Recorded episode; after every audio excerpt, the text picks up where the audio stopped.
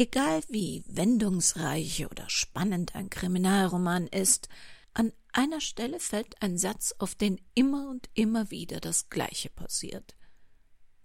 Sagt jemand zu einem anderen, bleiben Sie im Auto, dann können Sie davon ausgehen, dass innerhalb der nächsten fünf Minuten der Betreffende das Auto natürlich verlässt. Willkommen in der Welt des Krimi-Kiosk und willkommen in der Welt von Henrietta Pazzo. Kairo, ein Kriminalroman von Henrietta Pazzo in zwölf Episoden. Eine Produktion des Krimi-Kiosk Verlages Petra Weber in Köln. Sie hören heute Irene Budischowski, Uke Bosse, Florian Knorn, Rainer Breit und Petra Weber. Sie hören die elfte und vorletzte Episode. Hinnerk Wilken war ein Bild des Jammers. In sich zusammengesackt saß er auf der Veranda seines Hausboots und starrte ins Leere. Guten Morgen. Soll ich später wiederkommen? Nee, nee, bitte bleiben Sie. Wir sind gerade mit dem Frühstück fertig. Ist was Neues passiert? Ich war eben bei Bettina, meiner Steuerberaterin. Und die Neuigkeit? Ich soll zum Vaterschaftstest. Kein Grund zum Gratulieren? Es ist doch auch was Schönes, Vater zu werden. Nee, andersrum. Die Frage ist jetzt wohl, wessen Sohn ich bin. Also Sohneschaftstest. Oh, das ist fraglich? Ja, im Januar, da war ich noch ein Koch mit Ersparnissen und einem treusorgenden, ledigen Vater und einer desinteressierten Mutter. Heute bin ich ein von der Polizei gesuchter Koch ohne Ersparnisse, mit verheirateten Eltern, einer ermordeten Mutter, mit falschem Namen und zwei Vätern. Äh, was? Wo kommt der zweite Vater denn her? Eine Anwaltskanzlei in New York hat nach mir gesucht. Ich habe direkt von Bettina aus dort angerufen und die haben mir mitgeteilt, dass ich wahrscheinlich Millionenerbe bin. Ja, vorbehaltlich eines entsprechenden Tests, dass ich wirklich der Sohn von dem Schwein bin, das meiner Mutter das angetan hat. Ich weiß nicht mehr, wer ich bin. Ich fange an, die Person, die ich mal war, zu vergessen. Sie löst sich in Luft auf. In Wien war ich schon so durch den Wind. Ich habe sogar zeitweise geglaubt, dass ich Gespräche mit meiner Mutter, einer Toten, führe. Aber wenn das so weitergeht, drehe ich wahrscheinlich völlig durch. Ich will mein altes Leben zurück. Warst du deshalb so versessen drauf, die Leiche zu finden? Ich, ich weiß selbst, das ist echt schräg, aber ich habe ihre Stimme gehört. Ich hatte sogar das Gefühl, mit ihr zu leben. Woher sollte ich Ihre Stimme kennen? Na, vom Anrufbeantworter ist doch klar. Was hat sie denn so gesagt? Wenigstens irgendwas, was uns weiterhilft? Ja, eigentlich nicht. Nur, dass sie gern beerdigt werden würde. Ihr größter Wunsch. Auf dem Zentralfriedhof. Mit allem Pomp. Und dass sie Pater Ansgar und Schwester Martha getroffen hat. Das hast du aus ihrem Kalender. Leo hat alles und jedes in die Kalenderbücher gekritzelt und die lagen bei dir da rum. Da wirst du mit Sicherheit rund um ihren Todestag die Einträge gesehen haben. Und unter ihren Akten wirst du die Grabstellen ihrer Eltern gefunden haben. Die hat sie seit Jahrzehnten bezahlt. Hab sie mal am Eingang des Zentralfriedhofs getroffen, mit Topfblümchen zum Einpflanzen. Sie wollte da tatsächlich mal selbst eines Tages. Man muss nicht Sigi Freud sein, um sich auszurechnen, dass du da eins und eins zusammengezählt hast. Ich weiß ja, dass es irre ist. Sie hat mir sogar den Typ beschrieben, der im weißen Papieranzug und Mütze bei ihr das Blut weggemacht hat. Huch, den kenne ich. Das ist eine Fernsehserie. Na, da hat dir dein Unterbewusstsein aber einen fiesen Streich gespielt. Mir kam es aber verdammt real vor. Das kenne ich. Ich glaube auch bei verschiedenen Gelegenheiten, dass ich meine tote Freundin höre und sogar Gespräche mit ihr führe. Ich weiß auch, wie das ist, wenn man eine Person, die man war, zu vergessen scheint. Hat Ihre Mutter Ihnen etwas geraten bei Ihren Gesprächen? Ja, sie war von dem Foodtruck nicht begeistert, meinte, das wird in Wien nicht laufen. Und dann hat sie halt darauf bestanden, dass ich nach ihr suche. Das wäre ich ihr schuldig. Denken Sie das? Dass der Foodtruck kein Erfolg wird? Dass Sie es Ihrer Mutter schuldig wären, sie zu suchen? Ja, ja, doch. Klarer Fall von Übertragung. Deine Gedanken hast du quasi deiner Mutter in den Mund gelegt. Junge, Junge, Junge, wenn das so weitergeht, brauchst du echt professionelle Hilfe. Äh, wobei wir jetzt aber alle davon ausgehen, dass Leo nicht wirklich bei dir in der Hütte rumspukt, oder? Wenn Sie sein dürften, was Sie wollten, wie wäre diese Person, die Sie fast vergessen Ich wäre haben? selbstständiger Koch in Deutschland. Ohne Geld oder Polizeisorgen, der seinen Gästen auf weißen Tischdecken mit edler Deko ungewöhnliche, leckere Biospeisen anbietet. Und ich hatte nur einen Vater.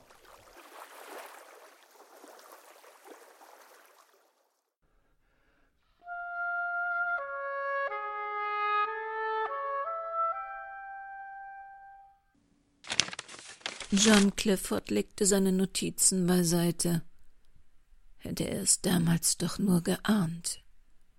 Damals, als er 1982 bei den beiden Mädchen im Motel diese Sache für Gallagher erledigen sollte.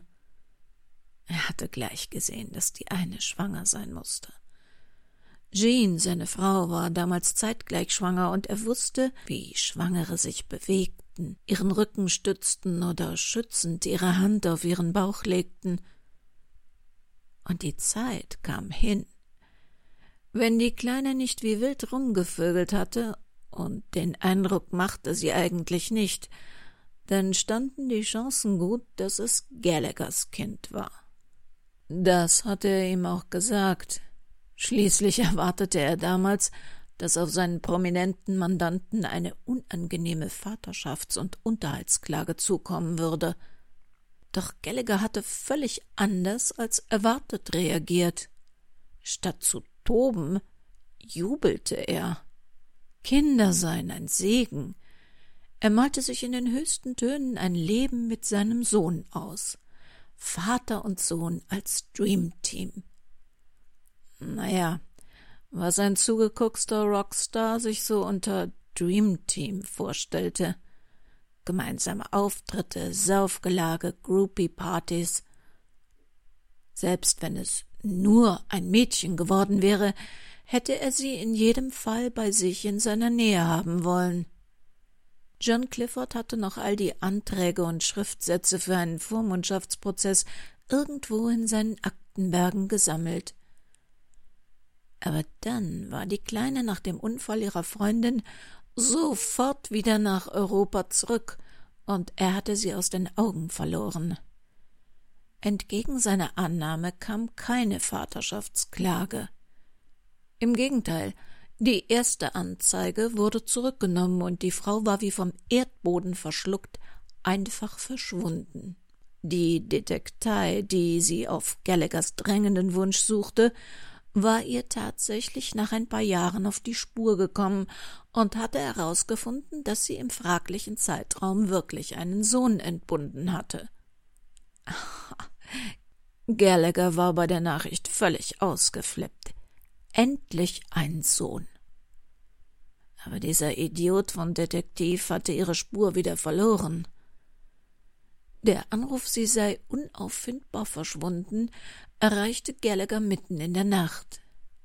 In jener Nacht setzte er sich in sein Tonstudio und schrieb seinen größten Hit Missing My Son. Von dieser Entstehungsgeschichte des Songs wussten nur vier Leute er, Gallagher, der Detektiv und Gallaghers Tochter Philippa. Ach, das Mädchen hatte John Clifford immer leid getan. Kein Tag verging, an dem Gallagher ihr nicht zu verstehen gab, dass sie nur der Ersatz, die minderwertige Ausgabe seines echten Kindes, seines Sohnes war. Mit Sorge hatte er Philippas verständlichen Hass auf ihren Halbbruder beobachtet. Vielleicht hätte er ihr nichts sagen sollen. Vielleicht hätte er für sich behalten sollen, dass Gallaghers Detektiv, der jahrelang vergeblich nach den beiden gesucht hatte, verstorben war, und er eine neue Detektei mit der Suche beauftragen musste, die auch tatsächlich eine Spur von der Mutter gefunden hatte. Die Detektei hatte unter anderem nach den Gräbern der Eltern des österreichischen Mädchens geforscht. Und siehe da, die Gräber wurden noch bezahlt. Allerdings von einer Leopoldine Hofer. Er hätte Philippa nichts davon sagen sollen. An jenem Abend im Haus der Gallaghers, als er seinem Mandanten die gute Nachricht gar nicht mehr selbst überbringen konnte, weil ihn die Ambulanz mit vermutetem Schlaganfall schon ins Hospital gebracht hatte. Er hätte Philippa nichts sagen sollen, dachte er, und hoffte, dass nicht noch mehr Menschen sterben mussten.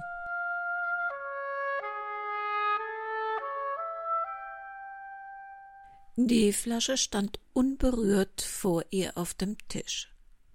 Unberührt und ungeöffnet. Seit drei Tagen. Lissy Janke war zufrieden mit sich.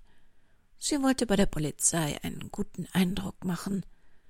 Keiner sollte annehmen, dass sie womöglich bei ihrer Aussage nicht nüchtern sei oder dass sie an dem Tag, um den es ging, nicht nüchtern gewesen sei. Der Bodanski hatte es verdient. Ohne Frage. Es hätte auch andere erwischen können. Vielleicht sogar Kinder.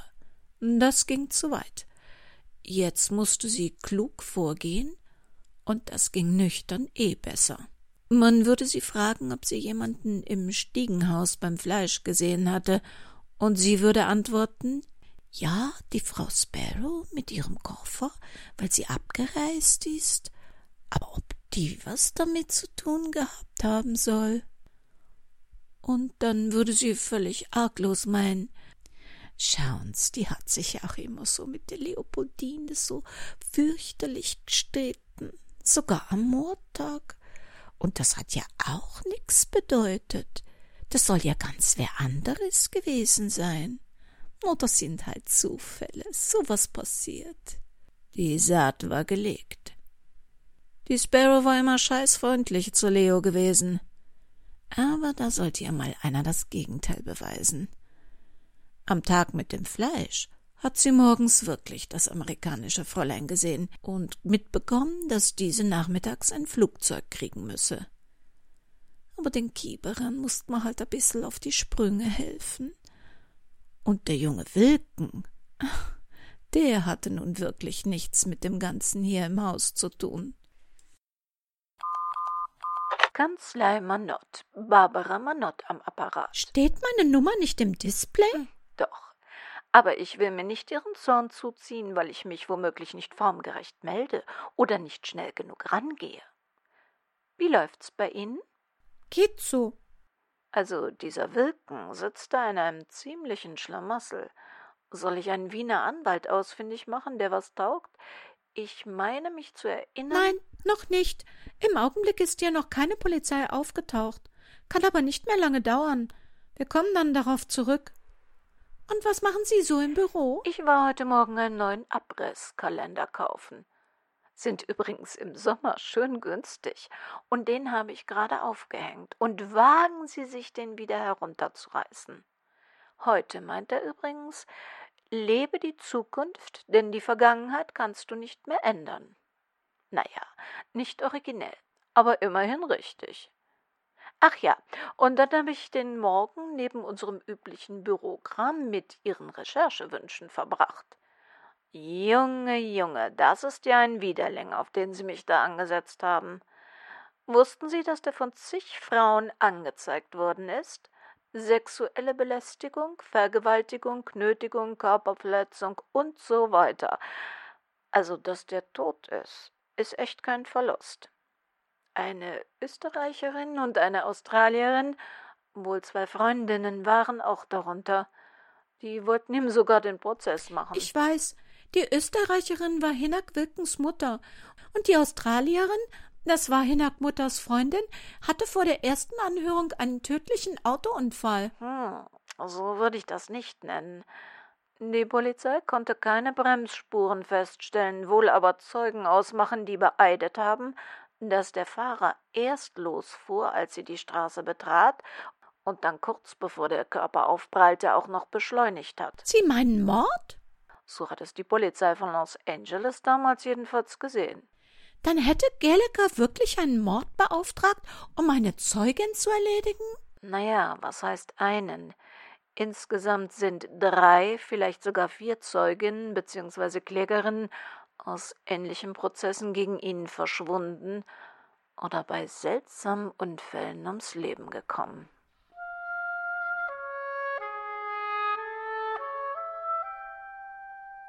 Wie das alles mit dem Mord in Wien zusammenhängt, werden wir in der nächsten und letzten Folge erfahren. Die Folge in der nächsten Woche wird dementsprechend auch ein ganzes Stück länger. Wie immer können Sie sich natürlich die Zeit vertreiben, indem Sie sich ein paar Hörbuch- oder Hörspieltipps auf unserer Webseite www.krimikiosk.de ansehen und dort vielleicht auch einen Blick ins Impressum werfen. Ob Sie uns nun wie Elke in Paris auf dem Weg zur Arbeit oder zurück von der Arbeit im Bus hören oder wie Jürgen, der Kairo in Wien hört, egal wo Sie sind und was immer Sie machen. Bitte passen Sie gut auf sich auf. Das Leben kann sehr kurz sein.